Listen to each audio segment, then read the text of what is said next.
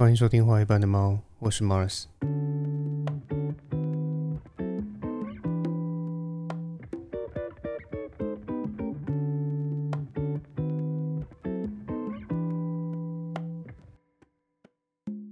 今天这集的内容会比较简短，因为这周本来是打算过年放一次假了哈，但是因为我上个礼拜忘了讲，再加上说，呃，身边有不少朋友都在问，最近在社群平台上面延烧的这个私立学校的学费补助的议题，到底是在吵什么，所以才想说，那不然就来做一集短片来聊聊啊这件事情好了。那这件事情的主因呢，是中央政府从今年二月份开始，它将全面补助私立大专院校的学士班的学生每年三点五万的学杂费减免。而且每年还会补贴公私立大学入住学校宿舍的这个住宿费五千块这件事情。那当然，这个补助背后的目的其实很清楚啦，因为就是他为了减轻这些年轻学子们继续求学的一个经济压力嘛，让那些考不上公立学校的学生们也都能够有继续接受教育的机会。但是最近这段期间呢，有一些自称是顶大，也就是顶尖大学的学生呢，他们却在网络上面发文炮轰。认为说这些考不上国立大学人，就是因为自身的努力不足嘛，所以他们才考不上啊。但是现在却要拿人民的纳税钱去补助这些不够努力的人，那不就是变相在鼓励人们不需要努力吗？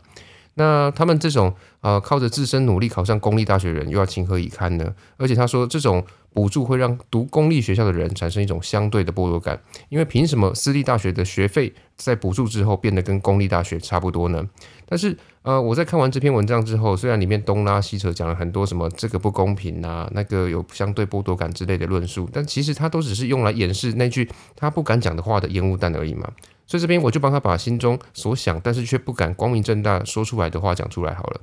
他其实整篇文章所想表达的只有一件事，就是。这不是金额的问题，而是老子优越感的问题。你们凭什么和我一样？你们这些考不上顶大的废物，凭什么啊拿政府的补助？讲白了，不就是这样而已吗？他用一些顾左右而言他的理由来包装自己的优越感和歧视，那就是这样而已啊。所以我们要问的问题是：为什么政府要为私立学校的学生减免这三点五万的学费呢？因为从数据上来看，台湾二零二三年大学部的在学人数其实是八十九点三万，而其中呢有超过三分之二的人他就读的是私立的大专院校。换而言之，多数学生都是在相对欠缺政府资源的情况下升学跟进修的。因为以往能够得到政府资源益助的多半都是公立学校，而且这些人不仅获得的资源相对较少，而且还要付出更高额的学费才能够获得啊相当的教育跟学历。因为公立的大专院校每年平均的学杂费大概是六点二万，那私立的大专院校它的学杂费大概落在十一万左右，那两相比较之下呢，就出现了将近五万块的差距。因此，三点五万的学杂费减免，其实就只是尽量在拉近公私立学校啊这个学生们他们所需要负担的经济压力而已嘛。此外，在教育部统计现有的十八点五万名经济相对弱势的学生里面，其中有高达百分之八十的人都是就读私立学校的。那这张数据它也显示了，在现行的升学制度底下，学生最终会进入私立学校还是公立学校，其实不能完全说是归因于个人的努力与否。它还有相当程度受到了家庭经济情况的影响嘛？长期以来，我们已经让一群在经济上面相对弱势的学生付出了更高的经济成本，但是却获得了更少的学术资源。对这些经济弱势的学生来说，他们或许在很小的年纪，他就必须强迫自己长大，必须要学会照顾家人的生活，那可能也要分担家计，甚至他在求学的阶段还得半工半读，无法全心专注在自己的学业上面。那相对于那些从不需要担心自己家里面的经济状况，甚至每年都还能够出国游学啊，然后训练自己的外语能力啦，或是每个科目都还能够去外面的补习班上课啦，啊，甚至还有私人家教的学生而言。这些经济弱势的学生要想要在学业上面有相同的表现，那就必须要多付出好几倍的心力。其实放眼全世界，只要是每个国家的顶尖大学，无论它是公立的学校还是私立的学校，它都有一个特殊的现象，也就是排名在越前面的学校里面的学生，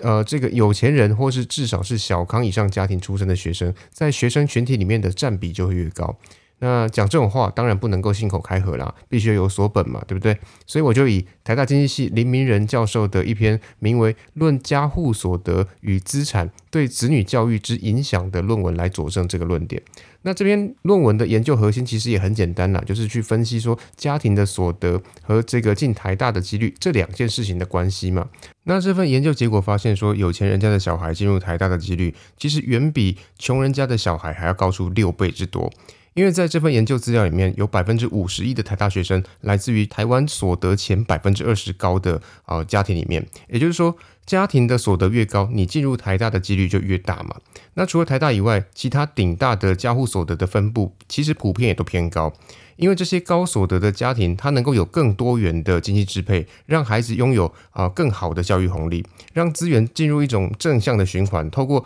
啊这个教育经费的益助。来去增加子女未来的所得。换而言之，富家子弟确实比一般人更容易进入顶大嘛。那此外，研究还发现说，那些资源比较多的学校，比方说像是啊台新、教城镇啊哈，这些学校里面的学生，他们的经济状况也普遍都比较好。也就是说，这也反向的去佐证了那些有钱人家的小孩更容易进入这些顶尖大学的状况嘛。那关于这一点，台大经济系的骆明庆教授也有对台大的学生组成做过一些研究了哈。那他同样也发现说，台大的学生大多都来自于一些社会经济地位比较高的地区里面的家庭。那至于说那些来自于发展比较落后、所得比较低的地区里面的家庭的学生，你要想要进入台大，那就犹如登天嘛。这就是为什么政府要补助啊私校三点五万学杂费的原因，就是为了降低这种因为家庭的经济背景而造成的阶级落差嘛。那比较细节的问题是，呃，私立大学的学杂费减免，它需要有排付条款吗？那关于这一点的回答呢，就是我们要去审视说，政府过去对于公立学校的学生的补助并没有排付，而且它只有针对弱势族群的再加码嘛。所以，如果今天啊你要把资源花在私立学校的学生身上的时候，你反而要求说哦我应该要排付，这本身就不合理嘛。所以理论上我们就应该跟大学的补助一样，也不排付嘛。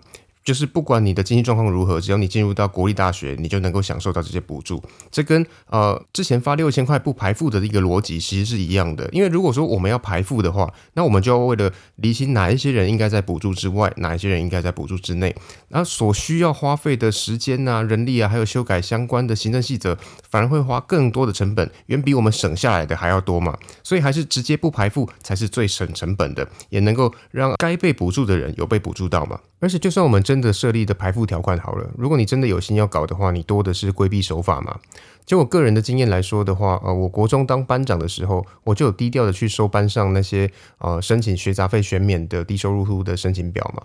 那因为我是国二的时候当的班长，对大家都有一定程度的熟悉度嘛，所以呃，当我按照名册上面去跟某一个人收申请单的时候，我完全进入了一种认知失调的状态。因为这个申请者呢，他们家是开补习班的。然后每年寒假呢，他就是出国滑雪，然后暑假出国游学，全上下呢，连用的原子笔都是高级的舶来品。那但是这种人也是在申请这个低收入户啊，所以后来才知道说，他爸妈是用假离婚哦，然后爸爸继续开补习班赚钱，然后儿子的户籍挂在妈妈那边嘛。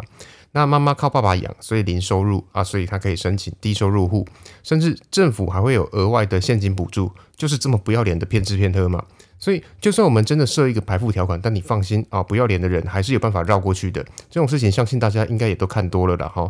那另外有些人可能会有一种疑虑了，说这种补助会不会让那些本应该收起来的大学关不了呢？其实也不会，因为目前大学关闭的判断标准呢是招生率嘛，这跟少子化还有学校竞争力有关，跟补助学生的学费无关。用更白话一点来说呢，就是这些关门的大学是因为他们自己招不到学生，而不是学生付不起学费。所以就算我们补贴学生学费，如果学生还是不愿意进到这间学校里面去就读的话，那他还是会面临倒闭的问题嘛。其次，这会不会让目前大学生腐烂的状况变得更严重，让本来不应该读大学的人跑去读大学呢？其实也不会，因为大学学历泛滥的这件事情，其实已经是一个很久的问题了，而且是一个不可逆的既存事实。因为当年广设大学，减少对寄职学校的补助，而且这个社会对大学生还有寄职生也都普遍有差别性待遇，导致一面倒的大家都去念大学，这才导致了大学学历泛滥的这件事情嘛。而且因为这件事情导致了现在社会变成一个没有大学学历是不行的这种，会让大学学历泛滥这件事情进入死循环的另外一种负面状态嘛。所以在这个死循环尚未解决之前，推出学费补助，其实就是在帮助这些啊社会上面本来就处于相对弱势的族群嘛。因为如果现在社会上面的基本工作要求条件就是大学起跳，那要帮助这些经济弱势，就必须要帮他们争取一张能够进入未来市场竞争的门票嘛。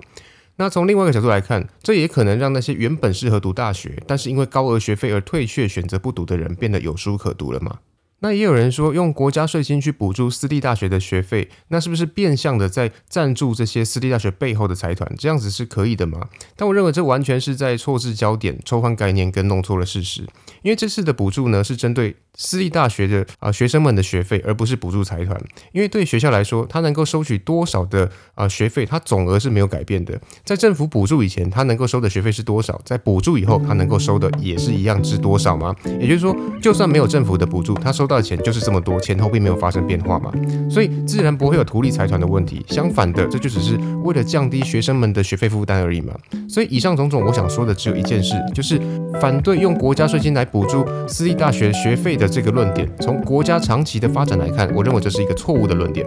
那同样的，如果你对今天的内容有任何的意见或是有任何的看法，我都很欢迎到 IG 上面留言跟我讨论。那 IG 的连接呢，我也会放在资讯栏。那最后，相信大家最近应该都被各种过年的歌曲轰炸耳膜了，然后，所以今天就不推荐歌曲了。那这边呢，仅祝各位听众龙年行大运，打麻将呢能够把把开胡，然后玩扑克牌的话能够这个满手同花。好，那今天就这边，祝大家新年快乐。